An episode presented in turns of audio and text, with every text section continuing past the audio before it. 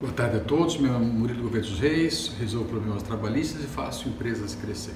Vamos falar um pouquinho hoje sobre a negociação coletiva de trabalho.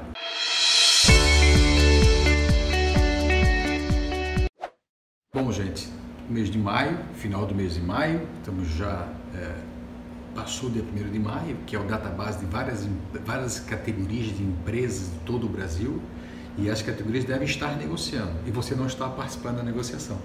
Então, você é importante que você participe, contabilidades, empresas e advogados, é importante que participe da negociação para de alguma maneira participarem da decisão que vai ser tomada. Estamos falando aí do artigo 611 e 612 da nossa conhecida CLT.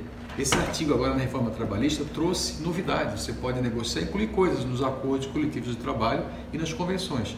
Sem a negociação, se você participar das mesas de negociação, isso não vai acontecer.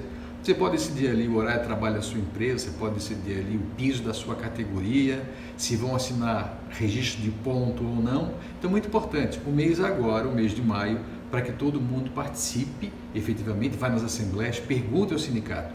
Mesmo que você não seja afiliado, o sindicato ele vai representar você, né? porque é a chamada unicidade sindical no Brasil, que tende a mudar nos próximos anos. Então, é importante você participar, Preste atenção no artigo 611, 612 da nova CLT e veja o que você pode negociar. Tá? Estamos aqui para dar o toque do direito. Um abraço.